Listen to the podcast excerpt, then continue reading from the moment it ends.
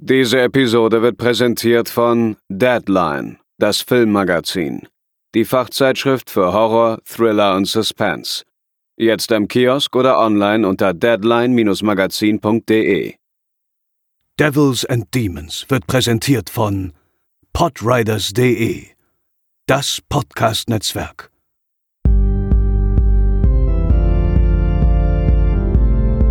They're coming to get you, Barbara.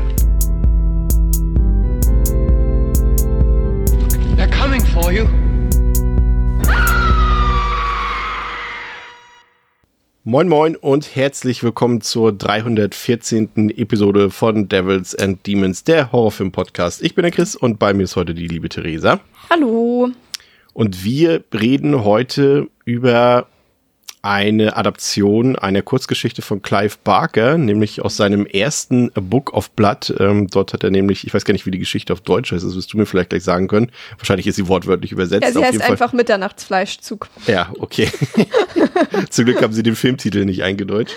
Ähm, für, für alle anderen, ihr kennt den äh, Film beziehungsweise die Geschichte vielleicht als The Midnight Meat Train, ähm, dessen Verfilmung im Jahr 2008 rauskam und das wird uns heute so ein bisschen beschäftigen, äh, würde ich sagen. Aber Theresa mal äh, zum Einstieg äh, grob gefragt. Es ist ja für viele Menschen ich weiß jetzt nicht, ob es eine irrationale Angst ist oder ob es eine Urangst ist oder so weiter und so weiter. Es gibt ja diverse Filme und Geschichten auch über solche Situationen. Äh, ist ja ein ganz eigenes Genre sogar, glaube ich, im Film. Äh, könnte man fast nennen, irgendwie eine, eine Unterart des Horrorfilms, irgendwie der U-Bahn-Horror oder der U-Bahn-Schacht-Horror. Können wir nachher noch ein paar Beispiele sammeln dafür. Aber zurück zur Angst.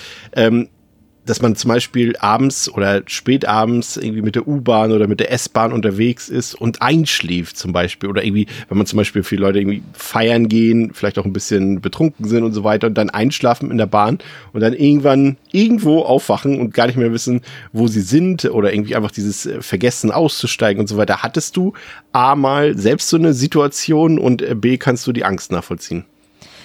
Also ich fange andersrum an. Ich fange mit B an. Ja, ich kann die Angst nachvollziehen. Ähm, aber nein, ich hatte diese Situation noch nie, weil ich Bahnfahren hasse. Je später, umso schlimmer. Und da bin ich so maximal wach und auf der Hut, dass ich im Leben nicht nachts in der Bahn einschlafen würde. Ich ähm, kann aber auch allgemein in Bussen und jetzt auch im, also im Fernverkehr, sag ich mal, auch nicht gut schlafen. Ich finde das dann doch irgendwie unbequem und unbehaglich und habe irgendwie immer eher das Gefühl, ja, dass ich, das ist einfach kein Ort, an dem ich mich gut entspannen kann und entsprechend wird mir das, glaube ich, niemals passieren, dass ich dort dann einschlafe. Ich kann aber verstehen, ähm, dass es irgendwie, wenn ich mir jetzt so vorstelle, ich würde nachts mal in der Bahn einschlafen und dann irgendwie eine halbe Stunde später ähm, zehn Kilometer weiter in irgendwie Hesse-Schichtenau aufwachen, würde ich, glaube ich, schon eine mittelschwere Krise bekommen, weil da würde ich halt auch nicht mehr wegkommen. Oder so wie hier an einem ganz düsteren anderen Ort. Gibt es ja auch viele Creepypasta drum. Und Ja. ähm, ja, ich kann auf jeden Fall die Angst verstehen, aber passieren würde es mir selbst sicherlich nicht. Bin ich mir ziemlich sicher. Ich glaube, fast schlimmer ist, ich weiß nicht, kennst du den Film Creep mit Franka Potente? Nee, den habe ich auf der Liste und ähm, wie das Ja. mit Filmen auf der Liste ist, Ja. nicht geguckt. Da ist es ja so, dass sie, ähm, ich glaube, in U-Bahnhof einschläft, so war das, glaube ich, und der dann aber abgeschlossen wird und sie dann quasi die Nacht dort verbringen muss, in dieser U-Bahn-Anlage dort. Ähm, und da dann, na, ich werde jetzt den Film nicht spoilern, da dann Horrorgeschichten passieren. ähm, das ist eigentlich fast genauso schlimm, glaube ich, wie im Zug einzuschlafen irgendwie und irgendwo aufzuwachen. Also ich, ich persönlich bin noch nie eingeschlafen und dann irgendwo in der Walachei aufgewacht, aber ich habe zumindest schon mal zweimal verpasst auszusteigen. Ähm, das war einmal, da war ich mit einem äh, Kumpel auf dem Weg zur Filmbörse und äh, wir haben, das ist in Berlin, gibt's ja die Ringbahn, für die, die das kennen, die fährt halt immer im Kreis. Da kannst du eigentlich nicht verpassen auszusteigen, weil sie halt permanent im Kreis fährt. Und ähm, wir haben es irgendwie trotzdem vergessen mitzubekommen, dass diese Ringbahn nicht komplett um den Ring fährt, sondern dass sie irgendwo am Westkreuz oder sowas Halt macht und in den, wie heißt das, den Betriebsbahnhof fährt. Und dass wir waren halt so im Gespräch vertieft, äh, dass wir das irgendwie nicht gerafft haben. Und dann auf einmal sind wir weitergefahren, neben der Spur, also auf so einer Ersatzspur und äh, waren komplett allein im Zug. Und dann hat der Zug angehalten und plötzlich ging der Lokführer an uns vorbei und wir so, äh, what the fuck ist hier los?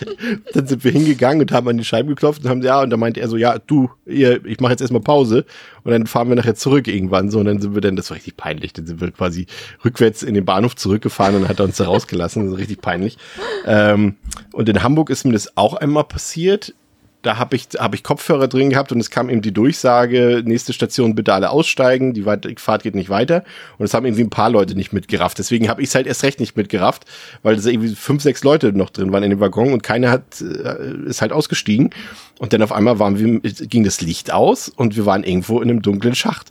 Und äh, das war halt, es war halt ein bisschen blöd, da kann natürlich die Person nichts für, aber es war halt eine Person, die ähm, ich weiß jetzt nicht genau was, aber die hat auf jeden Fall äh, eine Behinderung gehabt und hat dann auch sehr laut rumgeschrien und so weiter.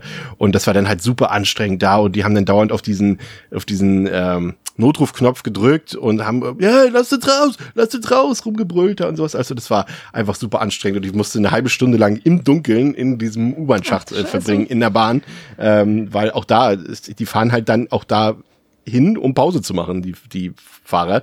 Und äh, die sagen dann jetzt nicht, ah, schon wieder ein paar Idioten, die da vergessen haben auszusteigen, na, die fahre ich jetzt mal sofort zurück. Das machen die halt auch nicht, ne? Ja, ist halt irgendwie auch verständlich. Also gerade wenn sowas häufiger passiert, dass ja. man sich denkt, ja gut, Leute, passt halt einfach auf, was um euch drumherum passiert, dann bekommt ihr es halt auch mit. Mir ja. fällt gerade tatsächlich noch eine Real-Life-Horror-Story ein für alle ja. Leute, die Kinder haben. Ähm, ich habe mal mein Jahrespraktikum bei der Fachoberschule bei so einer Firma gemacht, die Verkehrserhebung gemacht haben und aber auch Barrierefreiheit, äh, also so, ähm, also Haltestellen umgebaut haben, dass sie barrierefrei waren und auch das Beschwerdemanagement vom NVV gemacht haben, also dem Verkehrsverbund, der hier ähm, außerhalb von Kassel drumherum alles klärt. Und da kam dann halt ein Mädchen nicht aus der, also kam halt nicht aus dem Schulbus und da kam dann halt später raus, dass das Mädchen auch vergessen hat auszusteigen, sich dann nicht getraut hat, dem Fahrer Bescheid zu sagen, sich im Bus versteckt hat und dann irgendwie, also der hatte danach halt auch Feierabend, dann noch drei Stunden oder so in diesem Bus war, bis man sie gefunden hat, weil sie sich halt nicht getraut hat, was zu sagen. Und das war, weiß ich noch genau, da war große Aufruhr bei uns im Büro, was man da jetzt machen soll, weil das war auch irgendwie in Bebra, das ist irgendwie auch nochmal halbe, dreiviertel Stunde oder so entfernt, das ist jetzt auch nicht um die Ecke. Ähm, ja, da haben wir viel diese schreiende Mutter dran gehabt, auch verständlicherweise. Ich hätte, glaube ich, auch alle Leute angeschrien, die damit irgendwas zu tun haben.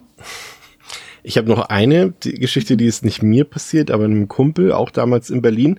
Der ist nämlich wirklich mal betrunken eingeschlafen in der letzten S-Bahn und er hat vergessen, seinen Ausstieg zu nehmen und ist dann quasi bis zur Endstation gefahren, die aber irgendwo ein bisschen nördlich in, in Berlin in einem Waldgebiet quasi endet.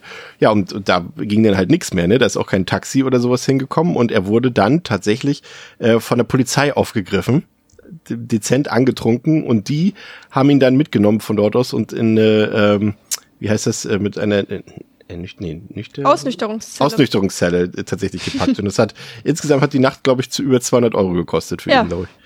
Ja. Sehr gut. Ja, aber das ist, naja, ich sag mal so, alles ist besser als das, was unsere Hauptfigur hier blüht in unserem Film, den wir heute besprechen, würde ich sagen. Das stimmt, solange es doch einen ja. guten Ausweg gibt, der nicht ähm, dort endet. Ja.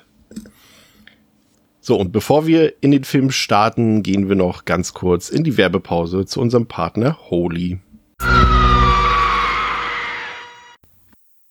Ja, auch im Februar ähm, kontrolliere ich euch im Auftrag unseres Partners Holy, ähm, was denn so aus euren Neujahrsvorsätzen geworden ist. Ähm, erstmal großen Respekt an alle Leute, die es geschafft haben, äh, bis zu diesem Zeitpunkt an ihren Neujahrsvorsätzen festzuhalten und durchzuhalten, egal was es jetzt ist, ob es irgendwie äh, gesündere Ernährung ist, mehr Sport treiben ist, ein bisschen Geld sparen, was auch immer. Äh, Wer es bis hierhin geschafft hat, schon mal Riesenrespekt, aber genauso großer Respekt an alle, die es bis hierhin schon nicht mehr geschafft haben, weil das ist auch alles nicht so einfach, das kostet auch alles viel Zeit und äh, auch äh, große Kraft und Mühe und äh, einfach beim nächsten Mal nochmal probieren, das muss ja auch nicht immer zu Neujahr sein. Und das schafft ihr dann auf jeden Fall. Bei mir ist es so, dass ich immer noch bei bin, immer noch wieder ein bisschen gesunde Ernährung. Es könnte jetzt beim Sport, könnte es theoretisch ein bisschen mehr sein, aber wir kennen alle den Alltagsstress, das äh, kriegt man manchmal gar nicht äh, so leicht äh, runter, aber ich werde es auch äh, weiterhin versuchen, in den nächsten Wochen da Vollgas zu geben. Und wenn ihr da ein bisschen Unterstützung braucht, ähm, gibt es nach wie vor, wie gesagt, von unseren Partnern von Holy immer noch das Starter-Set Deluxe, mit dem ihr aktuell immer noch 20 Euro sparen könnt. Das gibt's noch bis Ende Februar, bis Ende des Monats.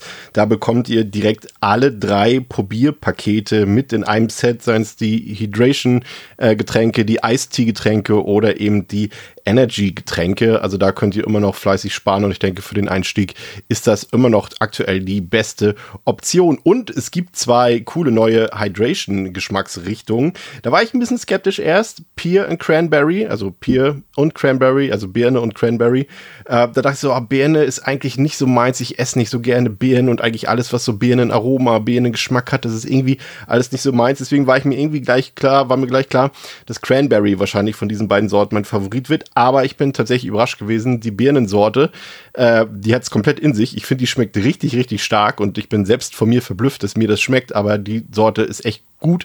Und gerade wenn ich dann eben äh, mal auf dem Home Trainer bin und äh, danach mich erfrischen will mit einem coolen Getränk, dann ist das aktuell meine erste Wahl sozusagen. Und es hat sich ganz oben eingegliedert in meine Holy-Rotation, sage ich mal. Ich trinke ja nicht jeden Tag immer dieselbe Sorte, sondern wechsle immer durch. Aber aktuell ist da ziemlich häufig die Birnensorte, also Pier dabei. Also schaut euch die Sorten mal an im Shop. Ich verlinke euch auch alles in den Show Notes. Und ja, dann schaut mal und schreibt, wie gesagt, mir gerne auch in den Kommentaren ähm, auf Spotify oder sonst wo, wie es mit euren Neujahrsvorsätzen aussieht. Und jetzt geht's weiter mit der Folge.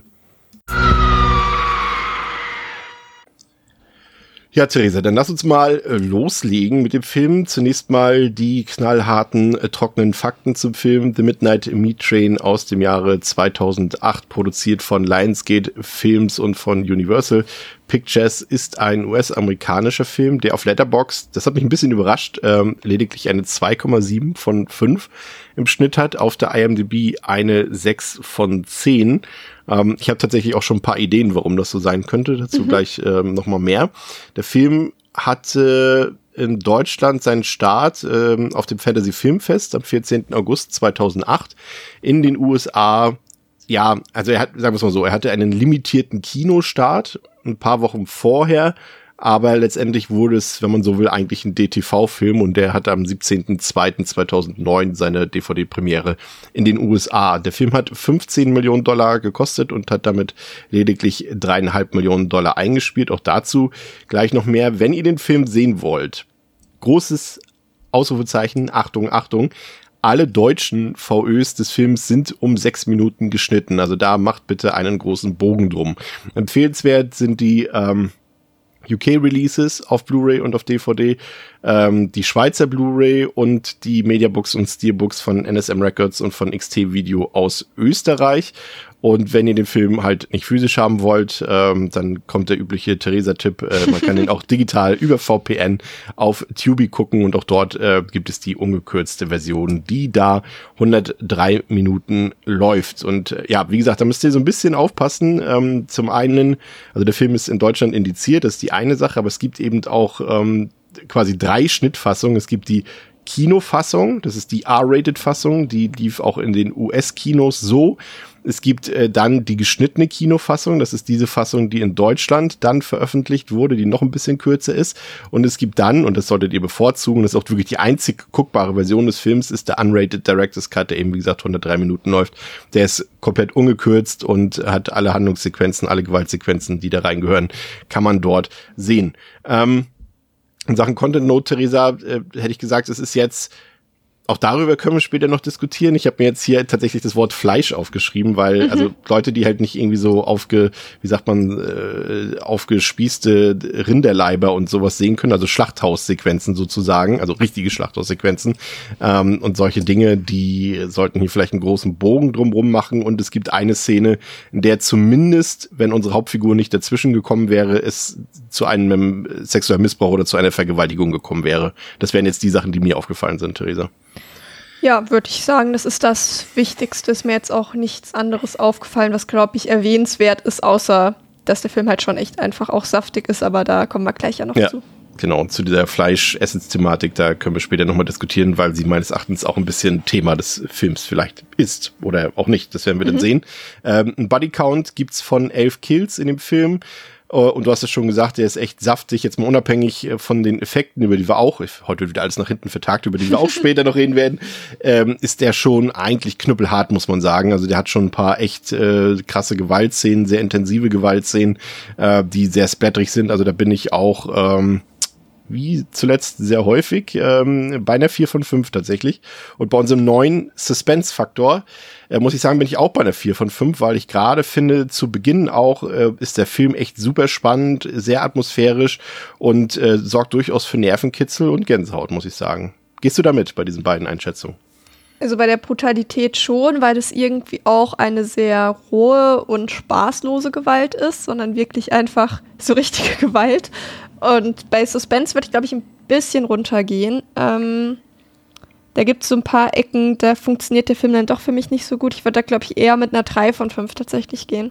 Mhm. Aber ja, der hat auf jeden Fall schon äh, Ecken, die sehr spannend sind, wo man die Anspannung auch spürt, wo man gespannt ist, wie es weitergeht. Und ähm, gruselig ist er nicht so richtig, aber ja, spannend auf jeden Fall. Also Suspense, aber halt nicht 4 von 5, eher 3 von 5.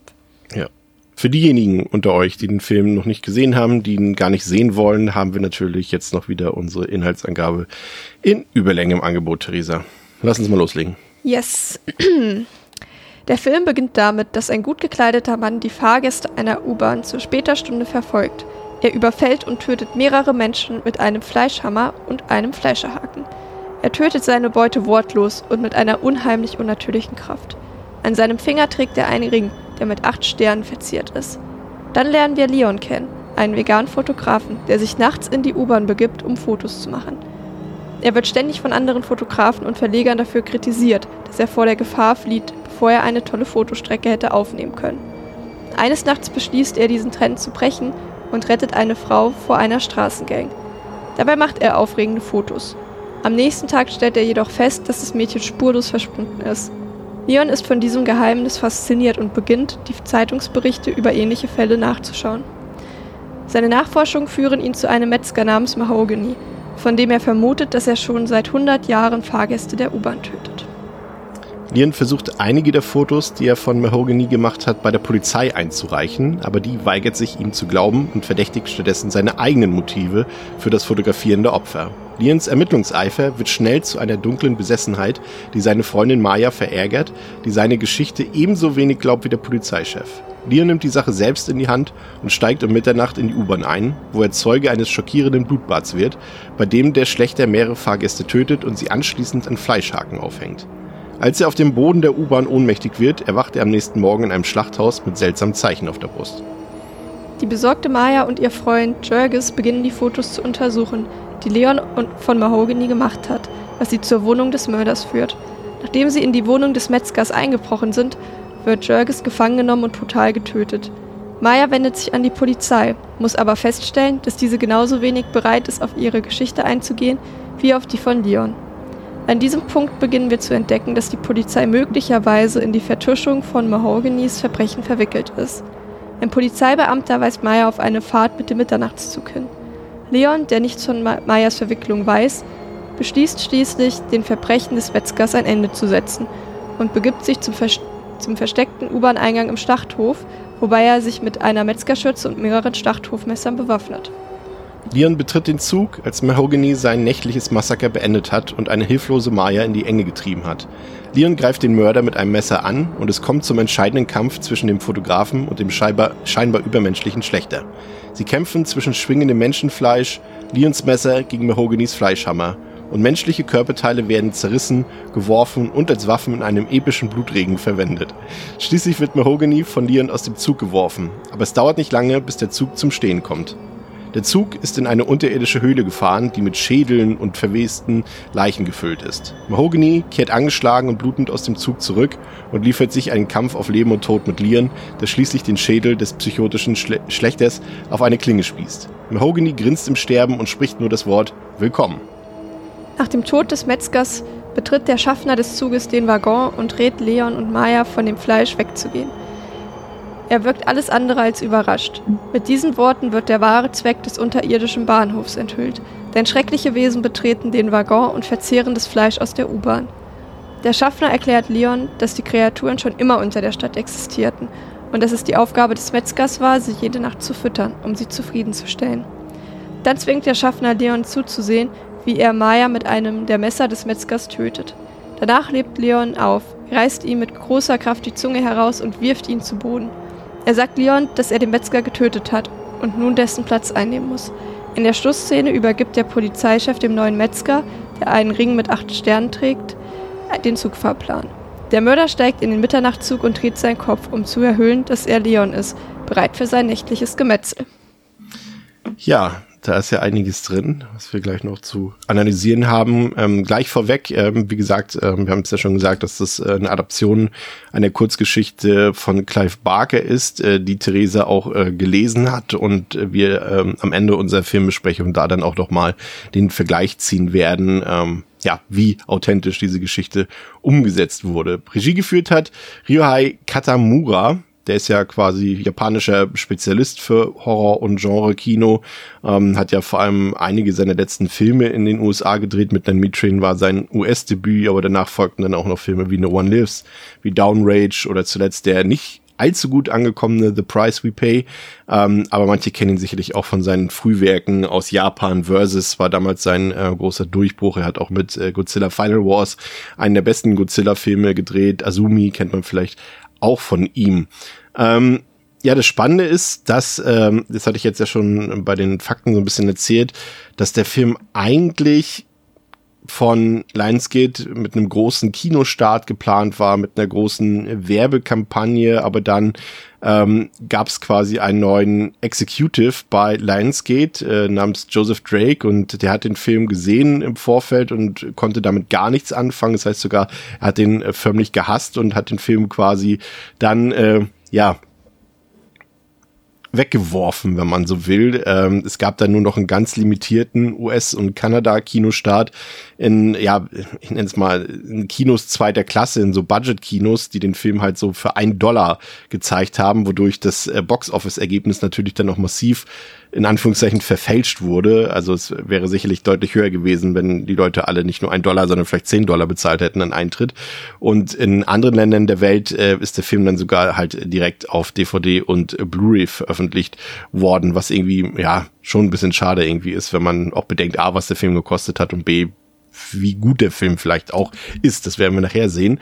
Ähm, was ich interessant finde, Theresa, ist, dass der Film beziehungsweise diese Geschichte ursprünglich so ein bisschen als Sequel zu ähm, Candyman angedacht war. Und ich finde, wenn man den Film so sieht, kann man sich das eigentlich auch ganz gut vorstellen, wenn man so die Figur des äh, Butchers quasi austauscht gegen den Candyman. Klar, wenn man das ganze Ende muss man natürlich weglassen, aber alles andere ähm, funktioniert durchaus auch so, ne? Auch so gerade diese Künstlergeschichte dort von Lian und so, das passt ja auch in diese Candyman-Welt zu den anderen Teilen. Also ich kann mir das eigentlich ganz gut vorstellen. Hm, weiß ich nicht. Also ich müsste, ich bin gerade doll am Nachdenken, wie man da die Verbindung ziehen könnte. Also ich habe halt gedacht an diese Urban Legend Sache eben irgendwie, dass am Ende des der U-Bahn irgendwas Schlimmes ja. passiert. In dem Sinne schon ja, aber ich finde ansonsten ist der doch auch vom Stil und der, Mo der Motivation, die dahinter steckt, irgendwie doch eine ganz andere. Also hm, sehe ich tatsächlich nicht so, aber du könntest mir gerne mal sagen, wo du die Parallelen siehst. Ja, ist halt derselbe Autor, ne? So, ja, okay, ja. Also halt Clive Parker. Aber ja, also ich sag mal so, also ich sehe die Parallelen nicht, aber ich, ich sehe so einzelne Szenen, wo ich mir einfach vorstellen könnte, okay, wenn du jetzt den Butcher gegen den Candyman ersetzt, äh, mhm. äh, dann würde das irgendwie auch funktionieren an, an so einer Stelle. Auch so, auch sogar einfach diese, die Geschichte, diese Künstlergeschichte um Lian drumherum. Ähm, und das, das weiß ich nicht, war das im zweiten Teil oder im dritten Teil von Candyman? Da ist doch auch die Hauptfigur irgendwie künstlerisch tätig, Malerin oder sowas? Oder war es sogar auch im Remake? War es doch, glaube ich, auch so, ne? Dass die Hauptfigur ja, Maler Im Remake war es so. Ich habe Teil 2 ja. und 3 leider immer noch nicht gesehen von Candyman, deswegen weiß ich das gar nicht. Also ja, es gibt schon so ein paar ähnliche ähm, Motive, aber ja, hm bräuchte ich jetzt schon viel Fantasie. Für, von alleine wäre ich nicht auf den Vergleich gekommen, sagen wir so. auf jeden Fall ist ähm, Midnight Meat Train aus der Sicht von Clive Barker die beste Adaption eines seiner Werke und das also ja, ich glaube, man kann sich einig sein, dass es jetzt insgesamt nicht besonders viele gute Clive Barker-Adaptionen gibt, aber da sind halt auch so Sachen wie Hellraiser dabei und wenn er halt selbst sagt, dass er The Midnight Meat Train ein bisschen besser und authentischer umgesetzt fühlt, dann ist das ja schon mal ähm, eine Auszeichnung für den Film, wobei wir natürlich auch sagen müssen, dass das nicht immer so viel heißt. Ne? Wir kennen ja zum Beispiel auch Stephen Kings Auslassungen zu den Adoptionen ähm, seiner ja, oder der Adaption seiner Werke, das ist ja manchmal auch äh, jenseits von Gut und Böse teilweise. Deswegen kann man das vielleicht auch nicht immer für bare Wünsche nehmen, aber naja. Ähm, auf jeden Fall, ja, lassen wir vielleicht ein bisschen in den Film eintauchen. Der äh, bringt ja ein paar Sachen mit sich. Ähm, das Interessante ist, finde ich, schon mal gleich zu Beginn, das löst sich ja quasi am Ende auf, dass wir, dass die Szene, die wir als allererstes sehen vor der Title Card, quasi vor der letzten Szene des Films spielt. Weil wir da ja tatsächlich schon Lian sehen, wie er als äh, Killer zur Tat schreitet und äh, nicht äh, Mahogany. Ist dir das äh, schon mal aufgefallen? Dass die ähm, komplette Opening-Sequenz äh, eigentlich quasi das Ende des Films ist. Nee, tatsächlich ist mir das nicht aufgefallen. Aber man sieht ja sein Gesicht noch nicht, ne? Ja, aber man, ja. man erkennt es trotzdem. Und weil ja, die Szene klar, der halt Körperbau ist schon echt ja. sehr unterschiedlich, aber ist mir jetzt, ich konnte mich, ich habe den Film vorher schon gesehen, aber das ist jetzt auch schon ein bisschen her und ich konnte mich entsprechend jetzt nicht mehr so genau dran erinnern ähm, und habe jetzt auch nicht am Anfang direkt drauf geachtet, dass ich wusste, ah ja, der Anfang ist praktisch das Ende und habe deswegen beim Wiedergucken drauf geachtet. Das hatte ich tatsächlich so nicht mehr auf dem Schirm. Ist mir jetzt nicht aufgefallen, es ist nicht sehr offensichtlich, sagen wir es so. Fürs, fürs nächste Mal. Nächstes Mal versuche ich dran zu denken, aber man weiß es nicht. Ich finde es ja auch gut, wenn sowas nicht so offensichtlich ist. Wir haben das ja auch schon öfter hier thematisiert, wenn solche Hints und solche sag mal, solche Cameo-Auftritte und alles mögliche immer so offensichtlich sind. Ich mag das so lieber irgendwie, wenn man das äh, vielleicht dann wirklich erst später so ein Aha-Erlebnis hat. Ich habe es beim ersten Mal sehen, beim zweiten Mal sehen auch nicht gerafft. Ich glaube, ich mhm. habe sogar jetzt erst äh, gerafft und glaube ich sogar auch erst nur nach, nach, nach Nachlesen. Mhm. Ähm, von daher umso spannender. Jetzt haben wir hier eine Figurenkonstellation in unserer Hauptstory, die eigentlich relativ simpel ist. Wir haben hier Bradley Cooper der spielt Leon Bradley Cooper hier äh, kurz vor seinem Durchbruch, äh, den er dann ein paar Monate nach The Midnight Meat Train hatte, als dann ja der große Breakthrough-Hit äh, Hangover in die Kinos kam und er Bradley Cooper zum Star gemacht hat, der bis heute, ich würde sagen schon, dass er einer der größten Stars in Hollywood ist, ist ja auch aktuell für Maestro wieder für einen Oscar nominiert als bester Hauptdarsteller. Der spielt hier Leon und ja, so das Paradebeispiel von so einem Künstler, der, der an sich selbst zweifelt, an dem andere zweifeln und wird ja nochmal das so wie dieser Autor, der mal ein gutes Buch geschrieben hat und der dann immer wieder krampfhaft versucht, seinen Erfolg nochmal, äh, ja, wieder in die Bahn zu lenken. Und so ist das hier so bei Bradley Cooper als Fotograf auch so ein bisschen so. Er hat hier ähm, eine Freundin, ähm, die von Leslie Bibb gespielt wird. Ähm, ein paar äh, Freunde noch drumherum, so in Nebenrollen. Das äh, Roger Bart spielt hier äh, den Jurgis, den kennen wir ja auch aus, aus Hostel 2 zum Beispiel, da hat er ja einen der Bösen gespielt. Ähm, ja, ich muss sagen, das hätte ich mir an dem Film vielleicht sogar ein bisschen besser gewünscht. Also ich finde nicht, dass Bradley Cooper hier schon eine, gut ist jetzt auch ein fieses Urteil, eine Oscar-würdige Performance ablegt. Also ich finde ihn hier mittelmäßig ähm, und teilweise die, die NebendarstellerInnen sogar ja, es mag aber auch an den Figuren liegen, die recht eindimensional sind, fand ich jetzt auch nicht so besonders doll. Wie ja. sieht's da bei dir aus? Gehe ich mit. Also das ist auch mein allergrößter Kritikpunkt, dass da im Grunde genommen zu viele Leute drin involviert sind. Und ich fände es so viel spannender, wenn es nur Leon und Mahogany geben würde. Und mhm. nicht noch die Freundin, die sich einmischt, der andere Typ, der sich einmischt, weil die halt auch alle, ja, wie du sagst, sehr eindimensional geschrieben sind, dass da doch irgendwie auch alles sehr dramatisch und trüber ist und einfach nicht authentisch.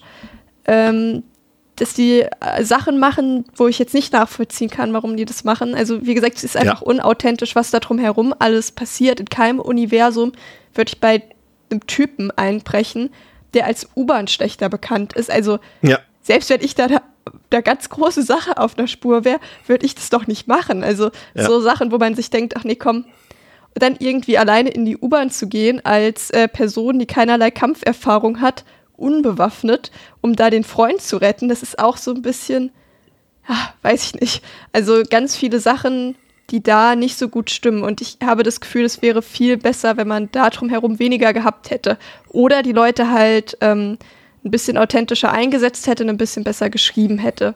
Das ist was, was mich schon, also eigentlich mein Hauptkritikpunkt tatsächlich jetzt schon an dem kompletten Film. Komplett. Das ist, ist tatsächlich ein Punkt und den würde ich jetzt gar nicht mal unbedingt den, den, dem Cast vorwerfen, sondern wirklich dem Drehbuch. Ähm, das man braucht echt viel Suspension of Disbelief, um irgendwie dieses merkwürdige Verhalten der Figuren irgendwie halbwegs abzukaufen. Das fällt vielleicht beim ersten Mal, obwohl es fällt eigentlich auch schon beim ersten Mal gucken eigentlich extrem auf. Ich kann mich auch da grob dran erinnern, als ich den zum ersten Mal gesehen habe, dass mir das tierisch aufgeregt hat. Aber spätestens bei den Rewatches ist da echt viel, viel Quatsch bei, bei den Figuren. Die sind alle nicht besonders, klingt jetzt ein bisschen blöd und fies, aber die sind nicht besonders hell im Kopf. Wie du schon gesagt hast, zum Beispiel diese Szene, äh, warum steigen Jerkes und Maya eben in die Wohnung von Mahogany ein? Also das macht überhaupt keinen Sinn.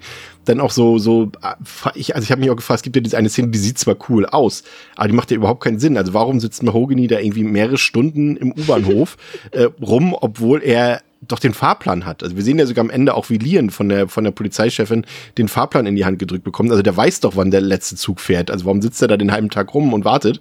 Und das ist schon so, so ein paar Sachen bei. Und da habe ich dann nochmal nachgeguckt. Also klar, die Vorlage ist, ist Clive Barker, aber das Drehbuch hat äh, Jeff Bueller geschrieben. Denn äh, als ich gesehen habe, was er dann noch so geschrieben hat, äh, wurde mir dann doch einiges klar. Da war das ähm, Friedhof der Kuscheltiere Remake dabei.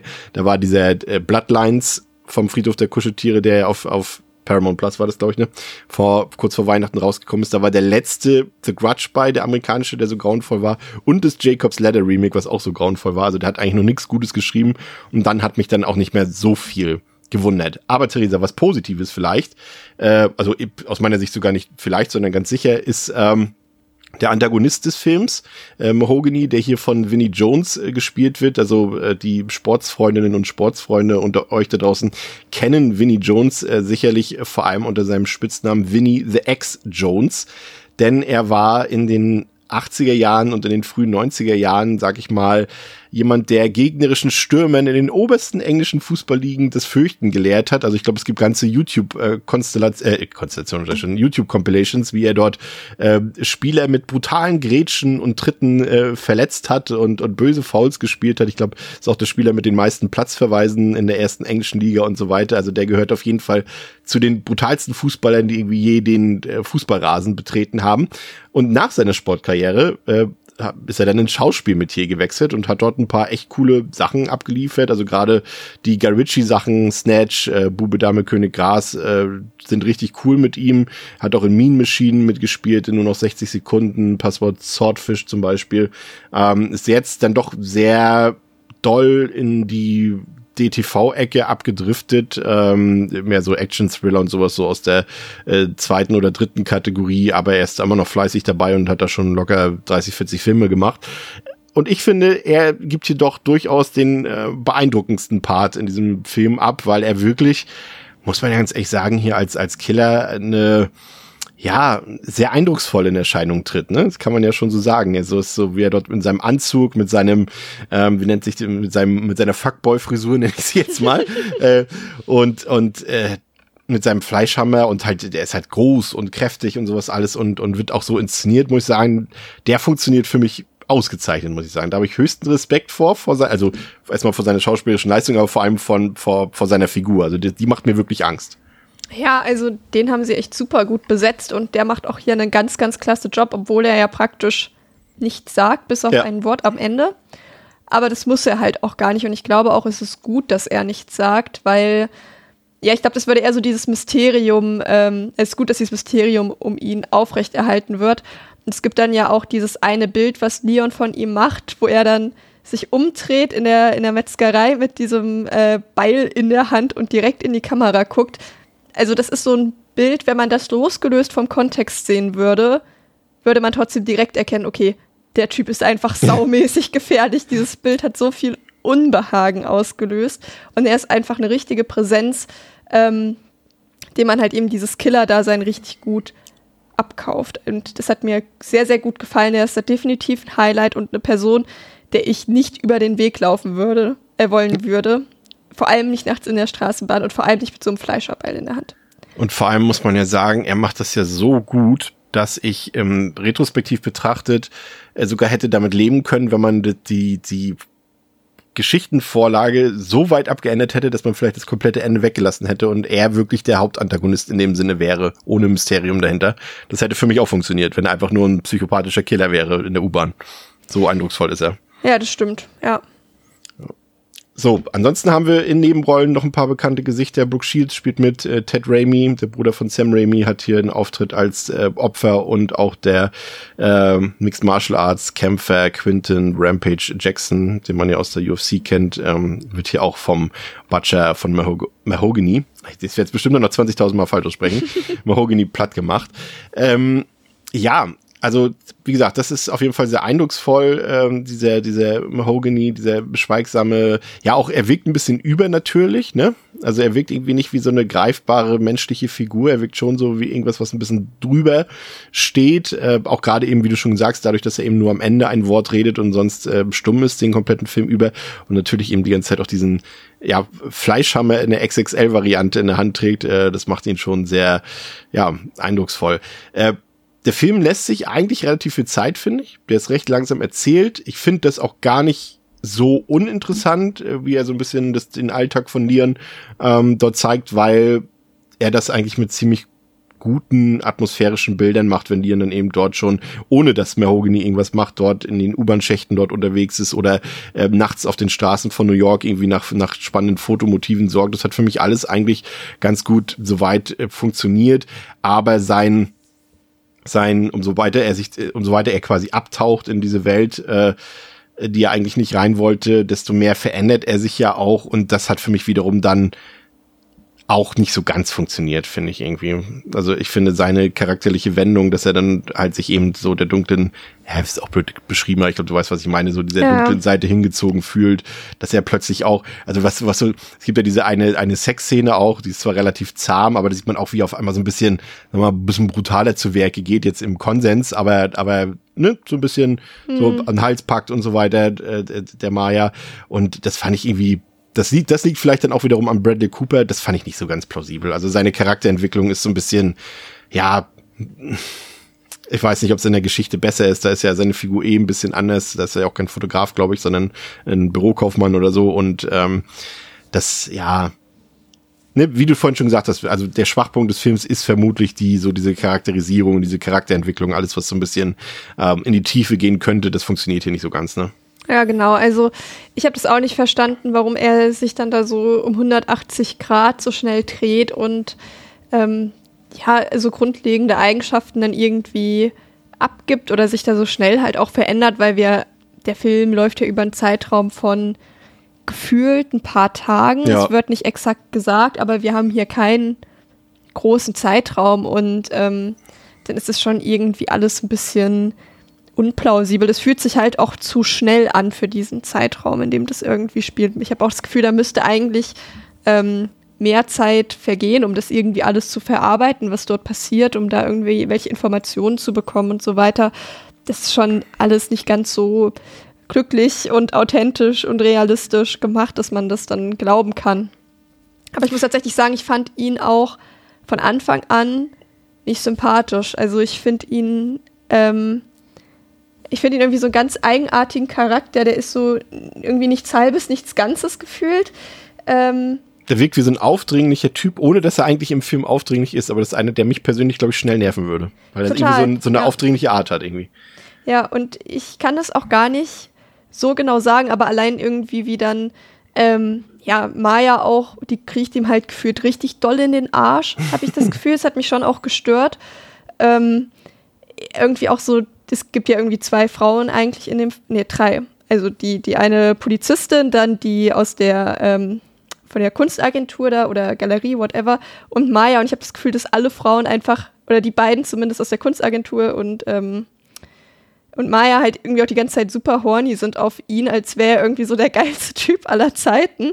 Und das ist irgendwie auch so eine voll eigenartige Darstellung, ähm, weil das von der einen Frau zumindest eigentlich die einzige Charakterisi Charakterisierung ist, die sie bekommt. Und er halt schon einfach kein sympathischer Typ ist. Oder er kommt dann irgendwie nach Hause und sorgt sich eigentlich gar nicht um Maya und die labert ihn dann die ganze Zeit voll und ist so, oh, mäßig, ja, wir müssen doch was machen und ach, wollen wir nicht ein bisschen kuscheln? Ja, ja. Wie hast du Zeit? Und das ist irgendwie so richtig cheesy einfach. Und er ich habe das Gefühl, er hat es, weiß es auch so gar nicht zu schätzen, was sie nee. eigentlich dann für eine tolle Freundin ist. Und es hat mich richtig wütend gemacht. Ich finde, der hat irgendwie schon auch so ein bisschen, er ist ein bisschen ein Arschloch, aber nicht genug, dass man richtig den Finger drauflegen könnte, was er jetzt genau verbrochen hat. Aber ja, man hat so ein ungutes Gefühl mit ihm. Der ist schon ein bisschen shady. Also wenn der in der Straßenbahn ein Bild von mir machen würde, würde ich ihm, glaube ich, die Kamera aus der Hand schlagen. Weil der nicht, ich finde, ich würde nicht wollen, dass der ein Foto von mir macht. Ich wüsste nicht, was, was der für Motive hat. Bin ich, du hast es eigentlich ziemlich gut beschrieben. Ich finde auch das, was man mit ihm macht, halt, ähm, das haben wir, hatte ich letzte Woche mit André halt auch schon wieder das Thema, dass das halt auch wieder Tropes drin sind, die einen halt dann doch nerven, wenn man mal mehr als fünf Filme in seinem Leben geguckt hat. Das ist wieder dieses typische, äh, ich meine, na klar, ich, ich verstehe das irgendwie schon, wenn da jemand ist und der erzählt dir von einem von einem Typen mit einem Fleischerbeil, der irgendwie durch die U-Bahn läuft und Leute äh, äh, kaputt haut. Aber wenn, sag mal, ich meine, okay, wir haben ihn jetzt genau gegenteilhaft beschrieben, den Lien, aber ich sag mal, wenn der Typ jetzt zu mir kommen würde und ich wäre mit dem befreundet oder gar in der Partnerschaft und der wird mir das erzählen, dann würde ich jetzt, und wenn er das mit Nachhaltigkeit erzählt, was er ja auch tut, dann würde ich jetzt als Partner oder Partnerin nicht sagen, naja, also ob das jetzt stimmt oder so wie es dann auch später bei der Polizei ist, dass er ja selbst verdächtigt wird, auch wieder dieses Trope, ne? Also keiner glaubt dir und am Ende bist du sogar selbst verdächtigt. Das, wie gesagt, das, das selber hatten wir letzte Woche über die sind zwei. Das hasse ich ja an Filmen, ne? Vor allem, ja, wenn du als Zuschauer bedeutende Person halt schon mehr weißt. Und dann nervt dich das umso mehr, weil dann auch die Nebenfiguren dann ähm, mit runtergezogen werden, weil sie halt nicht der Hauptfigur glauben. Ne? Das ist halt immer so ein bisschen, ne? wie gesagt, wenn, ne, man kann ja, wenn jetzt mir ein Fremder das erzählen würde, dann würde ich jetzt auch vielleicht sagen, ja, okay, hast vielleicht ein Bierchen zu viel getrunken, so keine Ahnung. Aber wenn es jetzt mein Partner oder mein bester Freund oder so erzählen würde, dann würde ich vielleicht das nicht auf Anhieb sofort glauben, aber ich würde mir das zumindest erstmal durch den Kopf gehen lassen, zeigen lassen, was auch immer, weißt du? Ja, vor allem, weswegen ich es auch nicht verstehe, ist, weil es ja Beweise dafür gibt, dass in dieser U-Bahn Leute ja, sterben oder richtig. zumindest verschwinden. Das ist ja tagtäglich fast in der Zeitung seit mehreren Jahren. Und das verstehe ich nicht. Es ist ja nicht so, als wäre das eine neue Entdeckung, wo man denkt, ja, okay, wenn das jetzt wirklich so wäre, wäre das schon mal vorher irgendwem aufgefallen. Sondern es ist ja tatsächlich so, dass ähm, die Leute Bescheid wissen, dass da irgendwas in der U-Bahn passiert. Und wenn dann jemand zu mir kommen würde, okay, gut, die Polizei ist jetzt korrupt, ne, na gut, aber angenommen, sie wäre es nicht, ähm, also das, dass man dann ja schon auch sagen würde, ja, okay, ich höre mir mal an, was du zu sagen hast, weil da ist ja offensichtlich irgendwas und nicht das komplett als Schwachsinn abzutun. Also wenn hier jetzt irgendwie sowas passieren würde und ich wüsste, okay, das ist hier in der Stadt ein Thema und eine Freundin würde mir sagen, hier, ich habe da was beobachtet, würde ich nicht sagen, ach nee, komm, das bildest du dir jetzt aber nur ein. Also es ist einfach unauthentisch und bescheuert. Eine meiner Lieblingsszenen das ist vielleicht auch sogar da, wo der Film mal so ein bisschen in die Humorebene übergeht. Deswegen bin ich nicht ganz, also, na, was heißt doch, also ich bin schon bei dir, ich bin auch der Meinung, dass die Kills und das Bett und so, dass da jetzt eigentlich keine Humorebene drin ist. Ähm, aber diese Szene, als, als Rampage Jackson dort, äh, dieser riesige Hühne, dieser Kampfsportler quasi in die U-Bahn steigt und Mahogany sitzt dort wie Forrest Gump im Anzug und mit der Tasche auf seinen Beinen im Zug und, und Rampage Jackson mhm. zitiert dann quasi Forrest Gump und sagt, naja, das Leben ist wie eine Schachtel Pralinen. Da muss ich schon lachen, ganz ehrlich. Also das war eine sehr schöne Anspielung auf Forrest Gump. Das ja, hat irgendwie gepasst. Eine ne nette Kleinigkeit gewesen, ja. um das so ein bisschen aufzulockern oder halt eher auch so die Situation, weil man ja denkt, okay, jetzt holt er irgendwas aus der Tasche raus und erschießt die oder so oder zerkloppt die und ähm, ja, dass es dann halt doch nicht so ist. Ja. Was, was mir gut gefallen hat, ist, dass unabhängig davon, wie der Film aufgelöst wird, dass der sich generell dieses Mysterium wirklich bis zum Ende aufrecht erhält.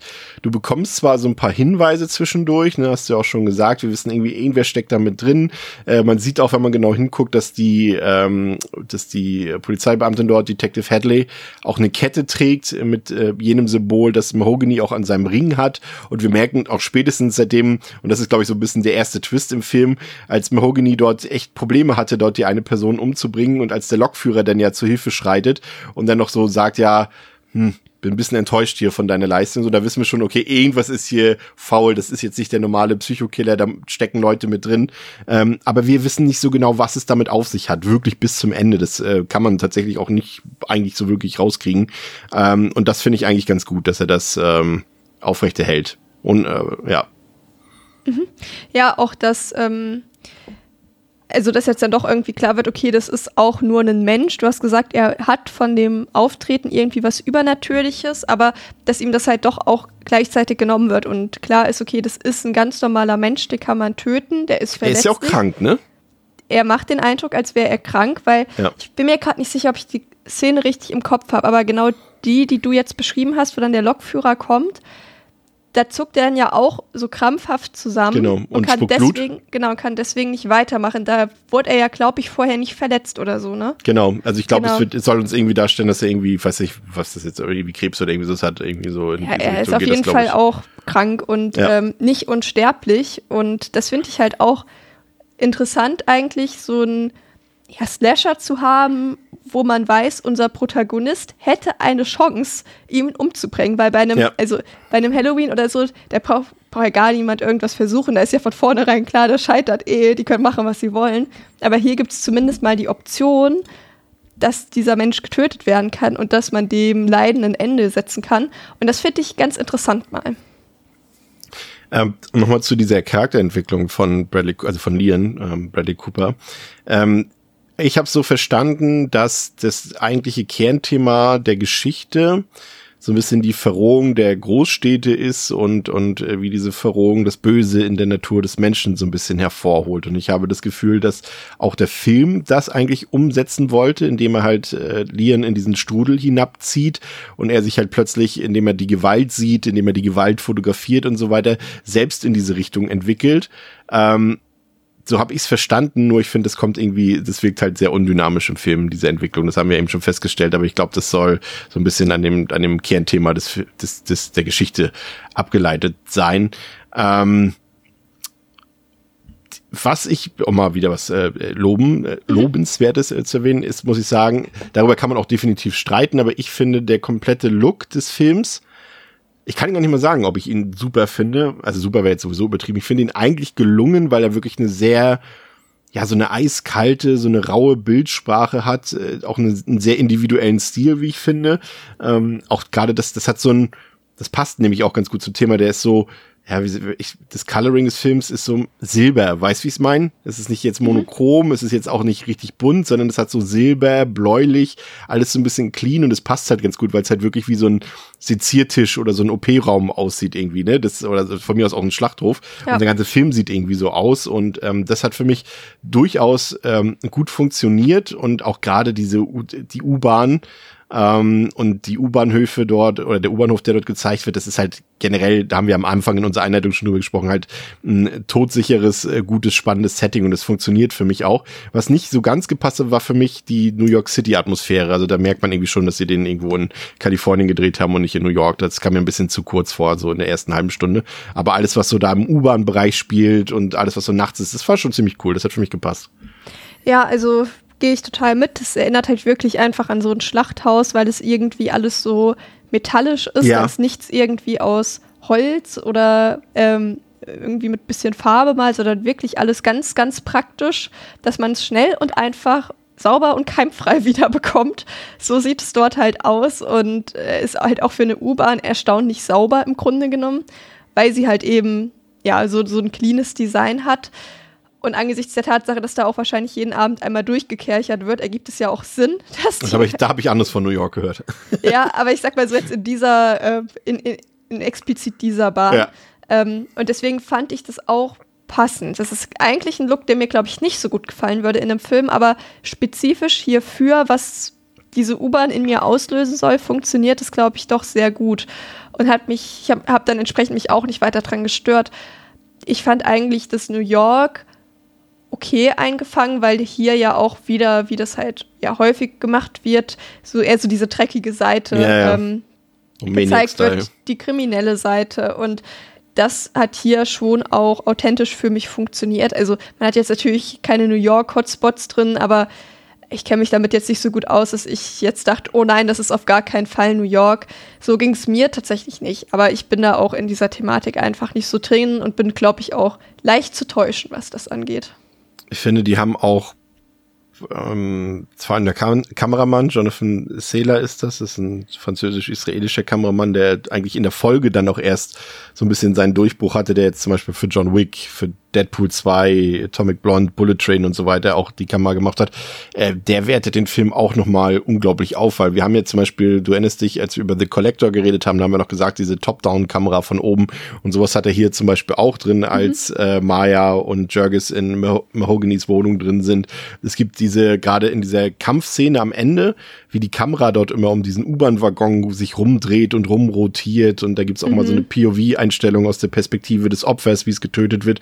Da sind Zeitraffe drin. Vieles, viele gute Ideen sind da drin. Ähm, das Einzige, was mich da so ein bisschen gestört hat, ist halt, und das ist, ja, entweder ist der Zeitgeist hat den Film sehr schnell eingeholt oder vielleicht ist es auch ein Stilmittel, was nicht so ganz funktioniert, dass sehr vieles sehr künstlich aussieht im Film. Also wir sehen halt sehr viel CGI und damit meine ich jetzt nicht mal nur die, die Blut- und Gore-Szenen, sondern auch alles drumherum, was um den U-Bahn-Waggon passiert, vieles am U-Bahn-Waggon selbst. Gerade bei diesen Kamerarotationsszenen sieht man das immer. Also es sieht alles teilweise sehr unecht aus und das dann eben auch bei den Splatter- und Gore-Szenen, ne? weil das wurde sehr viel mit CGI animiert oder zumindest nachgeholfen und das sieht, finde ich, bei allem Lob für den Splatter, den der Film generell aufweist, doch im Prinzip eigentlich in keiner einzelnen Szene so richtig gut aus im Film, finde ich. Und das ist halt schade, weil du halt ein paar richtig starke handgemachte Dinge siehst, finde ich. Zum Beispiel als äh, Mahogany seinem einen Opfer so die Fingernägel entfernt, die oh, Augen oh, raus, so oh rauslöffelt Gott. und die Zähne rausschlägt und so weiter. Das sah, das war ja alles handgemacht und das sah richtig gut aus. Aber zum Beispiel allein die Todesszene von Ted Raimi dort, als er ihm das Auge von hinten durch den Kopf schlägt und sowas und das sieht halt alles echt kacke aus. Ich sag's mal so, wie es ist. Ne? Das ist super brutal, aber halt auch das Blut, das sieht, ne, also wenn wir heutzutage CGI-Blut sehen, das sieht ja äh, äh, meisterhaft aus im Gegensatz zu dem, was hier gemacht wurde. Das sieht halt echt aus wie ein, ja, wie aus einem Trickfilm oder sowas. Keine Ahnung, ich kann es nicht anders beschreiben, aber es sieht halt einfach maximal unecht aus und das zerstört leider vieles vom, ähm, vom Gore, was eigentlich so das Kernelement des Films ist. Ja, ich finde, es macht für mich tatsächlich ähm, den zweiten großen Kritikpunkt aus. Und dadurch, dass der Gore so eine große Rolle spielt in diesem Film, ist es dann auch was, wo ich nicht so richtig mal ein Auge zudrücken kann, ehrlich gesagt. Im wahrsten Sinne des Wortes. Ja. ähm, und finde ich ein bisschen schwer verzeihbar, ehrlich gesagt. Ich verstehe, dass da viel Budget hätte reinfließen müssen. Und ich glaube jetzt so bei alles, was um die U-Bahn drumherum passiert und so, wäre ich auch okay damit gewesen, wenn es CGI ist. Aber beim Gore ehrlich gesagt eher nicht, weil ich finde wirklich das so traurig, weil dann hat man eben diese Szene wie mit dem Auge, wo man denkt, eigentlich ist es dermaßen cool, aber es sieht jetzt halt einfach scheiße aus. Und wenn es handgemacht gewesen wäre, wäre das wahrscheinlich ein richtig krasser Kill gewesen, wo man vom Fernseher gesessen hätte und sich gedacht hätte, wow, oh mein Gott, was passiert denn da gerade? Und so saß ich so, ach ja, stimmt, da war ganz viel CGI, na gut. und das ist einfach richtig, richtig schade und da wurde so viel Potenzial verschenkt. Und ich glaube auch Potenzial verschenkt, diesen Film auf ein ähm, ikonischeres Level zu heben, weil ich glaube, dass der bei vielen Gore-Bauern durchfällt, weil die Effekte einfach scheiße sind. Und ich glaube, wenn da mehr handgemacht wäre, hätte das auch ein Film werden können, der einen ganz anderen Status äh, in der Horror-Community hat. Kann ich mir gut vorstellen, tatsächlich. Ja, ähm, ich bin, also, ja, ich bin zwiegespalten. Ich finde, auf der einen Seite ist es, wie gesagt, äh, der Film wäre, also, ne, wir würden, glaube ich, noch ganz anders, wie du schon gesagt hast, reden über den Film, wenn das alles handgemacht wäre. Ähm, wenn ich es aber als Stilmittel betrachte, was bewusst so gewählt wurde, dass das alles so ein bisschen künstlich aussieht, ein bisschen übertrieben aussieht, äh, dann kann ich es schon fast wieder akzeptieren irgendwie, weil es schon, ich habe, sag mal so, ich habe Splatter noch nie so gesehen wie in diesem Film. Weil selbst in anderen Filmen, wo es irgendwie mit CGI gemacht wurde oder sonst irgendwie ähm, digital erzeugt wurde, sah das immer anders aus als hier. Also ich, ich finde, man erkennt das hier wieder. Es hat einen individuellen Stil. Und da muss ich dann schon wieder überlegen, ob ich es nicht im Endeffekt auf eine gewisse Art und Weise wieder gut finde. Ich hm. weiß nicht, ob man es nachvollziehen kann, aber ich finde, also ich kann mich an keinen Film erinnern, wo Gewalt oder Blut, Splatter und so weiter äh, so, so aussieht wie in diesem Film. Ja, ich glaube, ich verstehe, worauf du hinaus möchtest, aber ich bin mir für mich persönlich relativ sicher, dass mir es trotzdem nicht gefällt. Also man kann es natürlich trotzdem anerkennen als mal eine andere Art von CGI, die vielleicht eher ein Stilmittel ist, aber ähm, ja, für mich, ich mag dann das weniger Künstliche doch irgendwie ganz gerne. Ja, verstehe ich auch, auch komplett. Aber wir sind uns aber auf jeden Fall einig darüber, dass der Film echt ein paar sehr kreative und harte Kills hat, ne? die auch immer unterschiedlich kurz oder lang sind. Zum Beispiel, ich finde fast den, den härtesten Kill, obwohl eigentlich der kürzeste ist, als die eine, Frau dort einfach in der U-Bahn sitzen, die einfach mit dem Hammer ins Gesicht schlägt von der Seite und dann die Szene auch schon vorbei ist. So, das ist für mich so, boah, dachte ich so, okay, das ist echt irgendwie heftig, mhm. ähm, weil es auch so ohne Vorwarnung für die Frau sozusagen kommt. Die hat ihn ja gar nicht kommen sehen. Ich finde es auch immer gut, wie, wie Mahogany da inszeniert ist, weil der Film da auch viel so mit, mit Blur-Effekten arbeitet und wir nur die Silhouette so von Mahogany immer näher kommen sehen aus dem Hintergrund und noch gar nicht so genau, wer das ist und oder was das ist, was dazu kommt. Das macht, macht es schon, also das macht er gut. Also sehr harte Kills, kreative Kills und die, ja, ich würde durchaus sagen, die schocken auch. Und das funktioniert dann eben auch als Slasher, der Film für mich. Deshalb.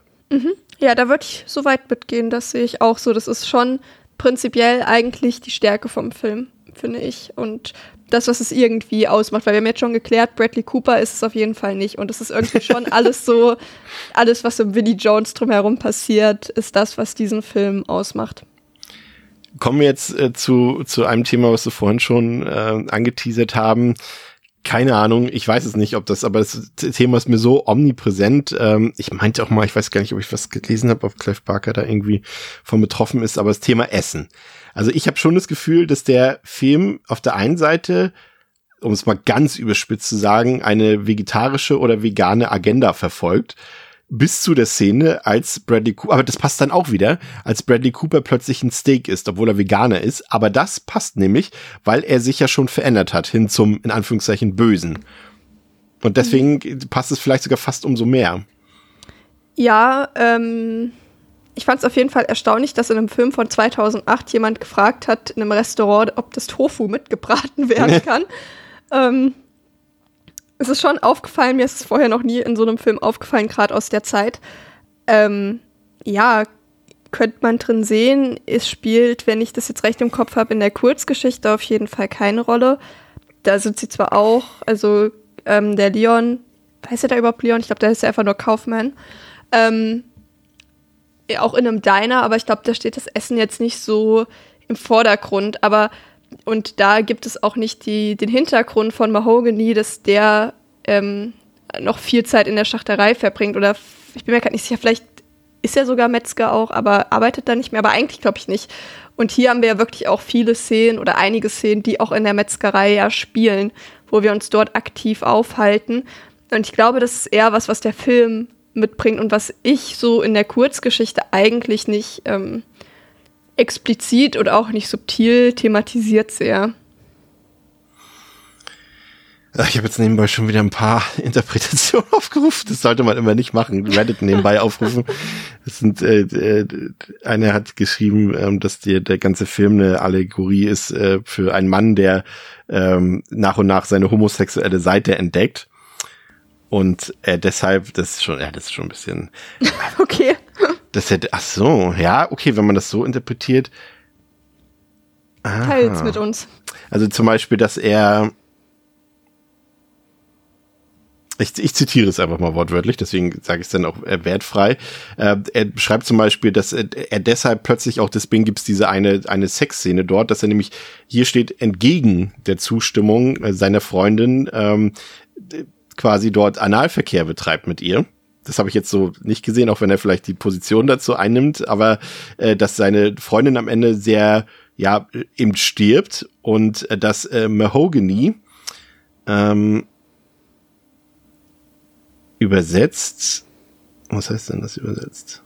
Weiß ich jetzt gar nicht, muss ich mal nachgucken, aber das, äh, also hier steht drin, dass der Name schon offensichtlich ist. Ich muss nur noch nachgucken, wofür das steht. Und ähm, his insane obsession with red meat ja, das ist schon ein bisschen. Aber darunter hat einer auch einer geschrieben, dass äh, das Bullshit ist. Aber man kann schon ein bisschen, bisschen was reininterpretieren. Aber diese Fleischsache würde mich halt trotzdem interessieren. Mhm. Ja, aber okay, vielleicht liegt es auch einfach daran, dass es halt das Motiv ist, dass halt die am Ende die Monster halt mit Fleisch gefüttert werden, um äh, damit sie nicht ins Tageslicht kommen. Mhm. Und um am Leben zu bleiben, man könnte ihnen ja auch Tofu geben. Aber das hm. wollen sie offensichtlich nicht.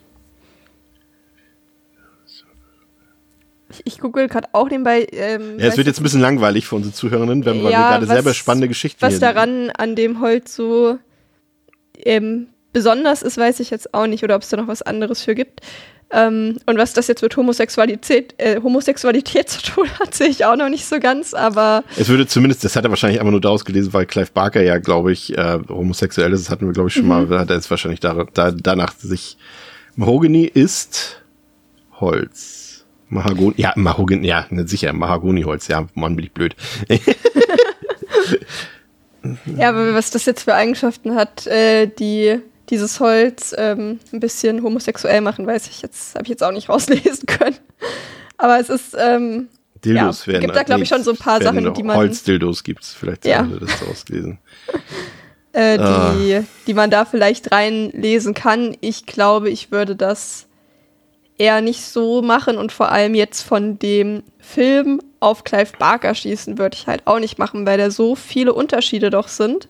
Oder zumindest gerade jetzt so, was die was so doch dazugefügt wurde an Kleinigkeiten, ähm, die halt so gar nicht vorkommen, wo ich jetzt nicht seine Sexualität mit reinbringen würde, wenn er damit ja eigentlich nichts zu tun hat, wie es dort am Ende final präsentiert wird. Das würde ich schon ein bisschen weit aus dem Fenster gelehnt, tatsächlich. Bist du noch da? Ja, ja, ich lese. Ähm, okay, dann ja, also lassen wir das offen zur Interpretation. Könnt ihr uns auch gerne eure Meinung, eure Interpretation äh, zukommen lassen. Sehr ähm, spannend auf jeden Fall. Ähm, es kommt dann zum vorläufigen Showdown im fahrenden Zug, eine sehr lange Action- und Kampfsequenz, ähm, die auch diese von mir bereits erwähnten äh, ziemlich coolen dynamischen Kamerafahrten hat, die um den Zug rotieren. Ähm, das ist auch äh, an den Stunts war auch David Leach beteiligt. Äh, das ist ja auch, der ist ja mittlerweile auch deutlich bekannter geworden äh, durch seine Arbeiten an äh, John Wick eben, an äh, Deadpool 2, Bullet Train, äh, Atomic Blonde und der wird ja jetzt offenbar scheinbar auch. Es wurde ja in Anführungszeichen leider angekündigt, dass äh, Jurassic World in die nächste Runde geht und den wird er jetzt wohl drehen. Also das ist alles ganz gut gemacht, finde ich so, das ganze Ende Ende. Und dann kommt es, Theresa, zum großen Twist. Die Stadt, die Polizei, alle sind eingeweiht. Das äh, Menschenfleisch dort wird für grausige unterirdische Monster, die dort in der stillgelegten City Hall Station leben, genutzt, um diese zu füttern, damit diese wiederum die Menschen oben ähm, überirdisch in Ruhe lassen. Und dann wird noch erzählt, dass die Monster älter sind als die Menschheit. Das ist im Buch, können wir ja gleich nochmal drüber sprechen. Soweit ich weiß, ja ein bisschen anders gelöst.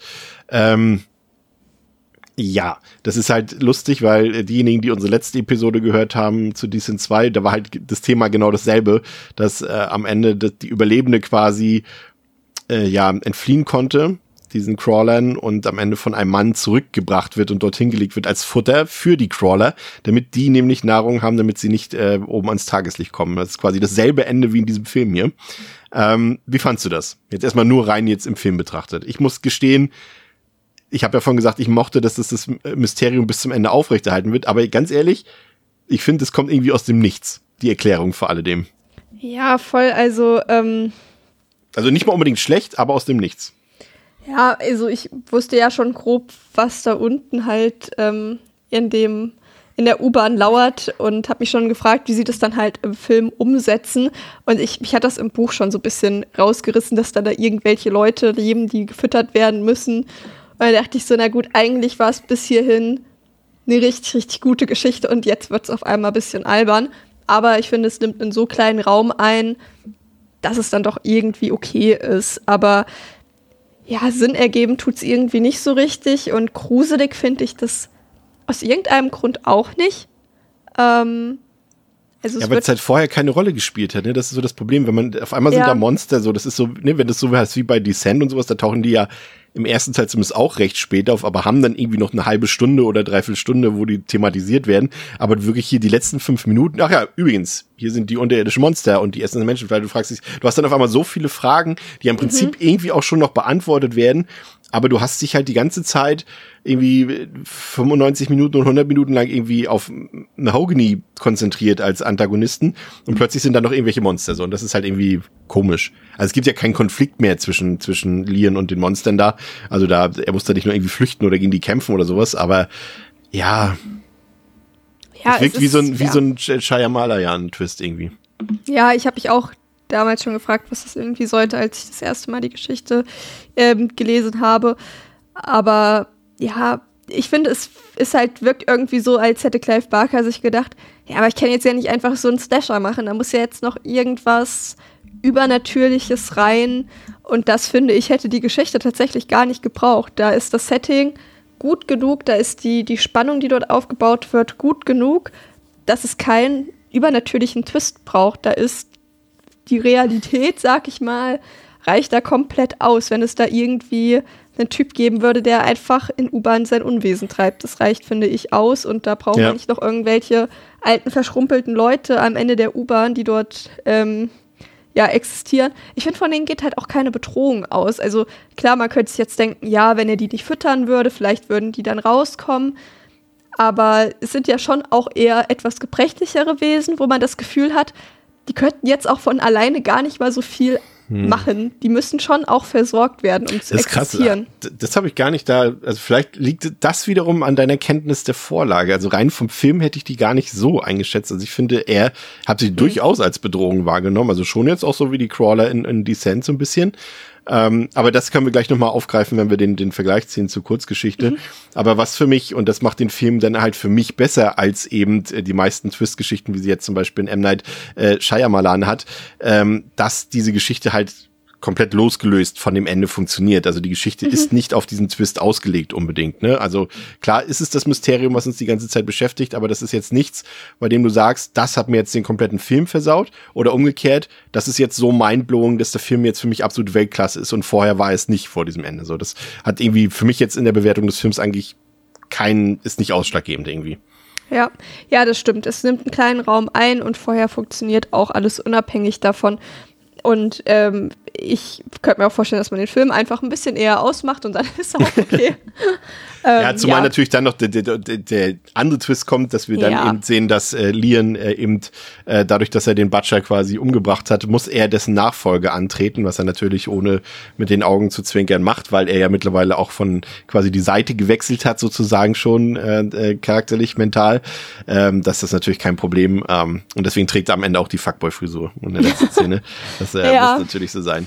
Ähm, ich fand übrigens sehr gut äh, den Score. Der ist relativ minimalistisch und mhm. unauffällig, aber ich fand den ehrlich gesagt richtig, richtig gut und habe da mal geguckt, ähm, von wem der ist. Und ist tatsächlich von Johannes Kobilke, das ist ein deutscher Komponist. Ähm, den hatten wir auch schon mal. Ah, bei welchem Film war denn das? Den hatten wir schon ja, mal. Das weiß ich jetzt auch nicht. Ich bin mit, wie wir wissen, mit Komponisten nicht so gut dabei. Ach so, bei Pathology, genau. Haben wir Pathology ah. überhaupt schon mal besprochen hier? Weiß ich gar nicht mehr. Ich glaube nicht. Nee, da müssen wir das auf jeden Fall machen. Ja, ist auf jeden Fall ein guter Komponist, äh, äh, sehr guter, ähm, sehr gute Musik in dem Film. Und dann noch äh, zwei Trivia-Sachen, die ich ähm, noch nicht unerwähnt lassen will, bevor wir dann zum Vergleich ähm, zur Kurzgeschichte kommen und zum Fazit. Zum einen ähm, in der Galerie dort, ähm, der, glaube ich, die Brooke Shields ja da auch gearbeitet hat dort. Da sind ja auch ein paar Gemälde im Hintergrund zu sehen und die stammen teilweise von Clive Barker. Fand ich ganz interessant. Und noch ein lustiger Trivia-Fact. Ähm, in dem Film Silver Linings oder Deutsch Silver Linings Playbook ähm, ist ja auch mit Bradley Cooper und dort gibt es eine Szene, in der er mit Jennifer Lawrence an einem Kino vorbeigeht und dort steht oben auf dem ähm, Ki Kinospielplan, dass dort Midnight Meat Train läuft. Das fand ich ganz witzig. Ach ja. Da haben sie ihn quasi ein bisschen mit aufgezogen mit seiner Horror-Vergangenheit, ja. Mhm. Ja, äh, ja, da würde ich sagen, bevor wir zum Fazit kommen, lass uns doch mal kurz auf Clive Barkers Kurzgeschichte eingehen. Theresa, du hast sie mehrfach, glaube ich, gelesen. Ähm, was kannst du da zu den Unterschieden sagen? Oder vielleicht auch qualitativ hat es dir besser gefallen oder findest du die Umsetzung gut oder nicht so gut? Also genau, ich ähm, höre die tatsächlich sehr gerne einfach auf YouTube. Ähm, hab viel Zeit schon damit verbracht, die nebenbei zu hören beim Puzzeln oder so. Also generell die äh, Kurzgeschichten von Clive Barker. Ich finde, da schwankt die Qualität sehr dolle und ich finde, dass Midnight Meat Train, glaube ich, zu den Top 3 meiner liebsten hm. Clive Barker-Geschichten tatsächlich gehört. Also ähm, macht einfach mal YouTube auf und schaut danach und hört euch das einfach mal an. Die geht, ja, du kannst mir auch den, den Link schicken, dann kann ich den noch in die Shownotes posten. Genau, ne? glaube ich, eine Stunde 15 oder so dauert die. Das kann man mal nett nebenbei hören. Und ja, vielleicht mal angefangen, also jetzt habe ich ja schon gesagt, ich mag die Kurzgeschichte wirklich sehr, sehr gerne. Entsprechend war ich gespannt auf den Film. So die Unterschiede sind angefangen vielleicht bei unserem Killer, dass der eigentlich als ziemlich bedürftige Person dargestellt wird. So ein mit 50er, eher ein bisschen rundlich, schlecht sitzender Anzug, die Leute, die ihn sehen, gucken ihn immer eher so ein bisschen abschätzig an und ähm, ja, wird da schon eher als Person porträtiert, von der man normalerweise keine Angst hätte. Ich finde aber, dass es gut ist, dass sie jetzt hier Vinnie Jones gewählt haben, weil ich glaube, das hätte im Film nicht so gut funktioniert, das wirklich zu verkaufen, dass dieser Mensch anderen körperlich so doll überlegen ist. Deswegen finde ich das eine Änderung, die vollkommen in Ordnung ist oder beziehungsweise, glaube ich, sogar gut war jetzt für eine filmische Umsetzung. Spricht der mehr im Film? Äh, Quatsch, äh, mehr im Buch? Ähm, nee, Also ich mein- der mein- denkt, der denkt. Ah, okay. man, man hört seine Gedanken praktisch. Also er denkt dann auch so Sachen wie, ja, die gucken mich jetzt hier so bemitleidenswert an, wenn die wüssten, dass ich so mäßig der größte Killer in ganz New York bin. Da würden die mich nicht so angucken. Ähm, so Sachen denkt er halt. Aber ich glaube, reden tut er nicht, aber wie gesagt, er denkt. Ähm, ja, zu, zu Leon, der hat eigentlich gar keine Background-Geschichte, außer dass er aus, also jetzt irgendwie erst vor drei Monaten nach New York gezogen ist und da halt so ein richtig basic Leben führt, sich ursprünglich richtig drauf gefreut hat und sich jetzt wundert, wie scheiße das hier eigentlich alles ist. ähm, und der kriegt aber keine weitere großartige Charakterisierung, außer dass er halt gefühlt so der most random Typ ist. Der ist also kein Künstler, der hat keine Freundin, der hat keine Freunde. Da gibt es eine Szene, wo man so ein bisschen was über ihn und seine Einstellung mitbekommt, ähm, wo er halt irgendwie neben so einem Verschwörungstheoretiker in einem Diner sitzt und der ihn dann voll labert, dass ähm, diese Morde ja irgendwie eine Verschwörung sind und dass da die Regierung mit drin hängt und dass er am Anfang denkt, ach ja, komm, der erzählt nur Mist. Ähm, also da ist dieses Verschwörungsthema auf einer anderen Art und Weise halt auch mit drin. Und ich finde, habe ich ja auch schon gesagt, dass ein etwas unaufdringlicherer ähm, ja, Protagonist da ein bisschen besser passend ist. Und gerade auch eben, dass die ganzen Nebenrollen, die gibt es einfach nicht. Und ich finde das gut, wenn es sich einfach um diese beiden Leute dreht. Weil da schon auch irgendwie dann die Spannung eigentlich dort passiert. Ähm, ja, die Polizei gibt es so da eigentlich gar nicht drin. Die spielt ja hier auch nochmal eine etwas größere Rolle. Ähm, ich überlege gerade noch, was gibt es auch so für Unterschiede? Ich habe gelesen, dass der, der U-Bahn-Fahrer, der Lokführer dort, dass der nicht so, äh, nicht so eine große Rolle spielt und da quasi nicht direkt eingreift in das Geschehen. Genau, also der existiert halt einfach und äh, lässt es mit sich, also und weiß da Bescheid, ist da involviert, greift da aber eigentlich nicht großartig ein. Ähm, da wird jetzt gar nicht so krass der Gore auch irgendwie beschrieben. Es geht halt eher um diese Bedrohung, die halt einfach da ist und dass man, aber ja, wohl schon zum Teil, dann wird schon erzählt irgendwie, ja, da hängt da eine Frau und die ist komplett kahl rasiert und auseinandergenommen. Man bemerkt, dass es jemand ist, der irgendwie das Handwerk kennt. Das muss ein richtiger, äh, muss auf jeden Fall ein Metzger sein und dass dann da auch alle ähm, Metzgerbetriebe untersucht worden, aber niemand gefunden werden konnte, der dafür zuständig war für diese Taten. Mm. Aber es nimmt nicht so einen großen Raum ein. Aber wenn es beschrieben wird, finde ich es schon ordentlich. also, weil, weil es wird dann schon auch, jetzt wo ich aber gerade an diese eine Beschreibung dran zurückdenke, schon auch relativ explizit gesagt, was dann da so alles fehlt und wenn der Rücken dann aufgeschnitten ist. Ja, das ist schon ähm, ordentlich da auf jeden Fall. Und ich finde, dass sie genau angemessen viele Sachen eigentlich abgeändert haben. Also ich finde es okay, dass man jetzt wirklich auch richtig sieht, dass er Metzger ist, dass man ähm, nochmal so ein paar Nebenhandlungen, wie zum Beispiel das in der U-Bahn, wo es dann fast äh, dazu der Vergewaltigung kommt, dass man solche Sachen irgendwie nochmal drin hat, die nochmal auch eine andere Bedrohung darstellen. Ähm, das finde ich schon in Ordnung. Das Einzige, was ich halt, wie gesagt, nicht in Ordnung finde, sind die ganzen Nebenfiguren. Aber ich kann mir schon vorstellen, dass Clive Barker noch zufrieden damit ist, weil die Essenz von dem, was erzählt werden sollte, immer noch da ist. Es wurde halt nur ausgeschmückt. Und deswegen glaube ich, dass er immer noch sehr zufrieden damit ist, weil im Kern ist es halt wirklich die gleiche Geschichte. Und das finde ich ähm, schön. Hat mich irgendwie gefreut zu sehen, ja, okay, ich erkenne sogar noch das Ursprungswerk, weil manchmal wundert man sich ja, okay, das soll auf Buch basieren und da kennt man das Buch und wundert man sich halt irgendwie auch, weil es fast gar nicht mehr zusammenpasst. Und hier kennt man die Vorlage wirklich stark. Jetzt ist es so, also ich kenne die Geschichte nicht, aber ich habe mich auch ein bisschen beschäftigt ähm, gestern damit, dass diese Kreaturen dort unten ähm, in der eigentlichen Geschichte die Gründerväter New Yorks sein sollen, die dort seit Jahrhunderten irgendwie in den Tunneln leben und ähm, quasi ja, durch die, durch den Einfluss der Leute, die mittlerweile in New York was zu sagen haben, also die Behörden, die Politiker und so weiter, eben, äh, dass das ganze Geschehen dort geheim gehalten wird und die eben ernährt werden, so wie wir es dann im Film auch gesehen haben. Und ähm, dazu gibt's dort noch eine größere Kreatur, eine gruseligere Kreatur, die irgendwie ähm, älter als die komplette Menschheit sein soll und ebenfalls in diesem Tunnel lebt und so ein bisschen was, das hatte mich dann ein bisschen dran erinnert, dass es so ein bisschen ist wie die Götter, die dort irgendwie die Menschen beaufsichtigen und äh, beruhigt werden müssen quasi mit, mit diesem Fleisch dort irgendwie. Also das fand ich ein bisschen durchaus spannend. Und ich, ganz ehrlich, nachdem ich das gelesen habe, dass das im Buch so vielleicht ein bisschen anders ist, habe ich eigentlich total Bock, mehr darüber zu erfahren. Normalerweise würde ich mal sagen, ja, okay, lass das Mysterium doch so, wie es ist. Reicht so, gar nicht entmystifizieren, aber ich hätte denn doch jetzt schon fast ein bisschen mehr gerne gewusst. Mhm. Ich finde tatsächlich, dass es sich gar nicht so stark voneinander unterscheidet, ähm, weil ja eher so ein bisschen die Motivation eine andere ist, es ja aber im Grunde genommen für die Grundgeschichte nichts zur Sache tut. Aber ich glaube, so dieses größere Wesen wird da auch gar nicht großartig beschrieben. Es erklärt zumindest, es erklärt zumindest, warum, warum den Behörden und den Politikern das irgendwie so wichtig ist. Sie könnten ja auch einfach sagen, ne, das ist halt der, der Punkt.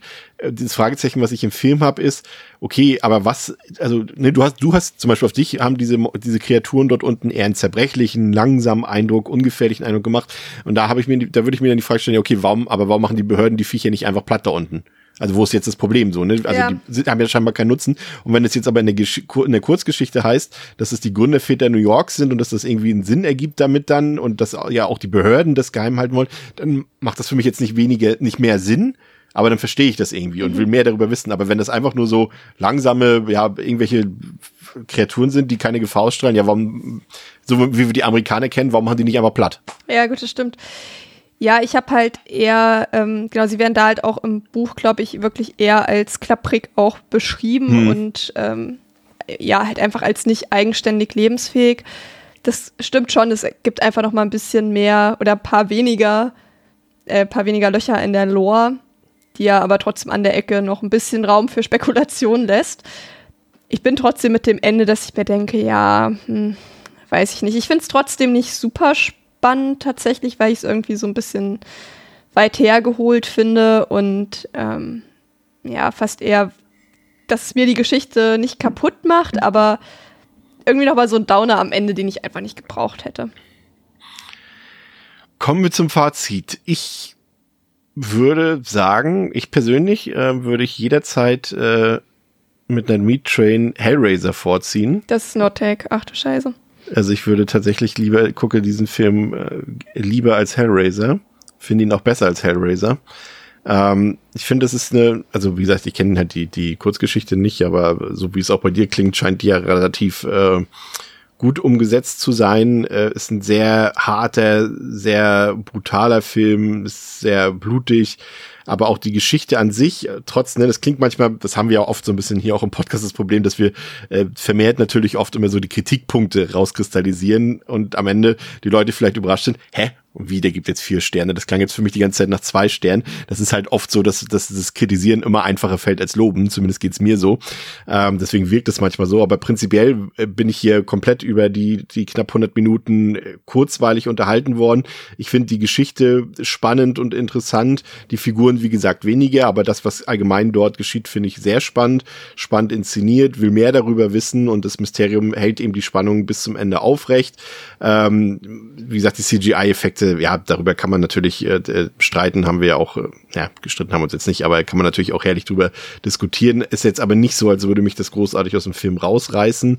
Äh, Vinnie Jones ist echt eine, eine Wucht in dem Film, der stiehlt Bradley Cooper auch die Show und äh, macht das richtig gut. Ähm, ja, ich weiß nicht. Es ist also für, für Leute, die spannenden Horror mögen, der hat ja auch keinerlei, der hat nicht diesen, du hast es vorhin schon so gesagt, der hat jetzt, der ist nicht gruselig in dem Sinne. Da gibt's keine Jumpscares oder dergleichen, aber der hat halt eine sehr dichte, finde ich, eine sehr dichte, spannende Atmosphäre, ähm, zieht dann auch so ein bisschen in so einem Strudel mit rein und wie gesagt, dann diese Gewaltexplosionen, die immer wieder dazwischen sind.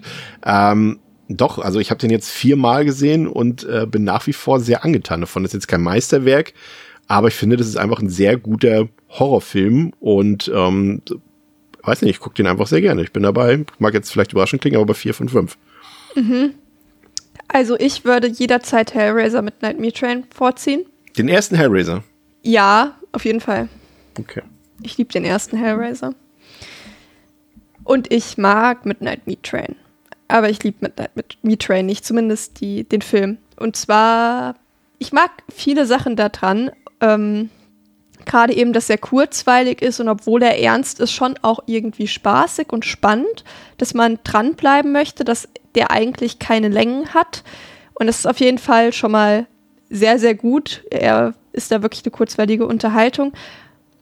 Auch gerade Vinnie Jones ist einfach eine unfassbar krasse Präsenz in diesem Film, vor dem man richtig Respekt hat. Aber für mich macht halt einfach echt die CGI-Effekte tatsächlich, ähm, habe ich ihm dieses Mal ein bisschen übler genommen als beim ersten Mal, wo ich den gesehen habe. Weil ich mir jetzt doch gedacht habe, ja, der würde für mich noch mal deutlich mehr hermachen, wenn ich mich nicht ähm, drüber ärgern müsste, wenn ich sie sehe, sondern wenn ich mich einfach drüber freuen könnte. Ähm, ich hatte dem nämlich davor dreieinhalb Sterne gegeben. Und jetzt habe ich ihm drei Sterne gegeben und da ja, geht im Grunde genommen einer ab für CGI fast oder ein halber und auf jeden Fall auch ganz viel für die, für Bradley Cooper und seine Freundin, die ich beide nicht gut fand, die ich ähm, unfassbar nervig fand, im Grunde genommen beide nicht gut geschrieben, überhaupt gar kein Verständnis, wie diese Nebenplots zustande gekommen sind, was sie sich dabei gedacht haben. Also verstehe ich einfach nicht. Und auch die Interaktion zwischen den beiden ist immer eigenartig. Dann diese Sexszene da drin, die total eigenartig und fehlplatziert wirkt, wo man überhaupt, wo ich überhaupt nicht wusste, warum die da jetzt drin sein musste, die wirklich nichts beiträgt. Und sie ist halt auch nicht mal irgendwie dann schön anzusehen oder keine Ahnung. Ich habe die gesehen und dachte mir so, warum? Ich warum? sag, es ist einfach der, der, der moralische Verfall von der Hauptfigur. Und das ist das, was sie halt dann nicht so gut umgesetzt haben. Dieses, ne, der Verfall Ja. der Gesellschaft und die Verrohung. Und das soll bei ihm damit sein, dass er auf einmal härtere Sexpraktiken vorzieht gegenüber seinem Blümchensex Weil wir vorher. wissen so das ja gar nicht, wie es vorher war. Nee, das sollst du vermuten. Ja, soll ich vermuten, ja, okay. Funktioniert für mich trotzdem nicht. Vielleicht bin ich zu blöd, aber für mich funktioniert es nicht. Und ähm, ja, gibt auch noch andere Interaktionen zwischen den beiden, die einfach eigenartig sind. Sie besteht dann irgendwann darauf, dass er bitte aufhören soll, nachts Fotos von irgendwelchen Leuten zu machen, weil es ihn offensichtlich fertig macht. Ist auch ein verständliches Anliegen. Und dann fängt sie halt an, sich irgendwie auszuziehen, damit er Fotos von ihr macht. Aber er kann das dann nicht und fängt dann an zu weinen und rennt dann weg. Und es ist alles so, dass man sich denkt, was passiert da gerade? Ich habe überhaupt gar kein, keine Idee, was bei den beiden gerade vorgeht, dass das jetzt das Ergebnis davon ist. Also, das hat mich halt jetzt noch mal deutlich mehr geärgert, weil ich mich eigentlich auf den Film gefreut habe und dann doch so viele Szenen drin war, über die ich mich gewundert habe und zum Teil halt auch geärgert habe, wo ich dachte, die hätte es echt nicht gebraucht. Also ich finde, dass Maya eine deutlich kleinere Rolle hätte spielen müssen. Vielleicht dann doch die Person, die am Ende kommt und versucht, ihn zu retten oder so, aber alles zwischendrin war einfach viel zu viel und halt auch einfach dann nicht gut geschrieben. Und das hat für mich viel verdorben tatsächlich dieses Mal. Und deswegen bin ich runter auf drei Sterne gegangen, weil ich deutlich weniger Spaß damit hatte als beim ersten Mal, wo ich mich, glaube ich, einfach nur drüber gefreut habe, dass es da eine ständige Buchverfilmung ist, wo man noch das Buch erkennen kann und man das Gefühl hatte, da wurde sich mit dem Ausgangsstoff auseinandergesetzt. Hm. Da war ich, glaube ich, einfach so dermaßen dankbar drüber, dass da eine Geschichte, die ich gerne mag, nicht verhunzt wurde. Und ja, jetzt, wo ich das ja aber schon wusste, war das dann doch ein bisschen, hat, war so ein bisschen die Realität, glaube ich, präsenter. Und deswegen gibt es für mich drei Sterne. Aber ich war auch mal bei den dreieinhalb und ich kann auch verstehen, dass das, also dass der einfach für mich auch Spaß macht und ich verstehe auch nicht, warum der ja verhältnismäßig schlecht wegkommt. Ja, siehst du, das, da, da wollte ich ja noch kurz reden. Ich kann mir vorstellen, dass es bei, gerade was die Amerik Amerikaner angeht, dass viele Leute eben die Kinofassung gesehen haben und wer da sich mal den Schnittbericht so angeguckt Ja. hat, ist halt, da fehlt halt fast die komplette Gewalt und ist wohl, ist wohl auch sehr schlecht zusammengeschnitten, was das angeht. Also hat man sich nicht besonders Mühe gegeben, das zu über, überdecken und dann kann ich mir schon vorstellen, dass der dann bei den Leuten nicht so doll angekommen ist. Ne? Also, ähm, das kann dann schon mal nochmal deutlich schlechter sein.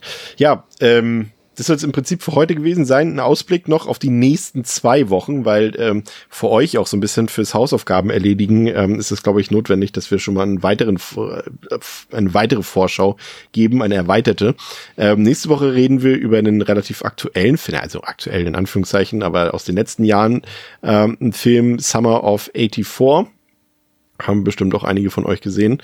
Bin ich sehr gespannt drauf. Habe ich nur einmal, nur einmal gesehen. Bin gespannt, wie der im Rewatch funktioniert. Aber in der Woche darauf, in meiner Geburtstagswoche, ähm, erfüllen wir Community-Wünsche. Und zwar haben sich viele von euch gewünscht, dass wir A, mal wieder eine Filmreihe besprechen, B, sie nicht die Fortsetzung von Puppet Master oder Critters ist. Das war unsere Bedingung.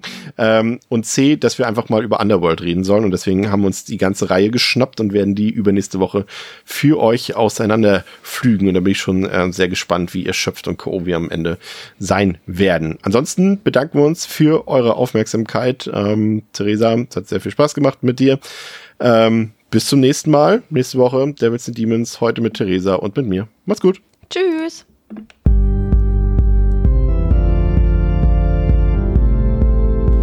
coming to get you, Barbara.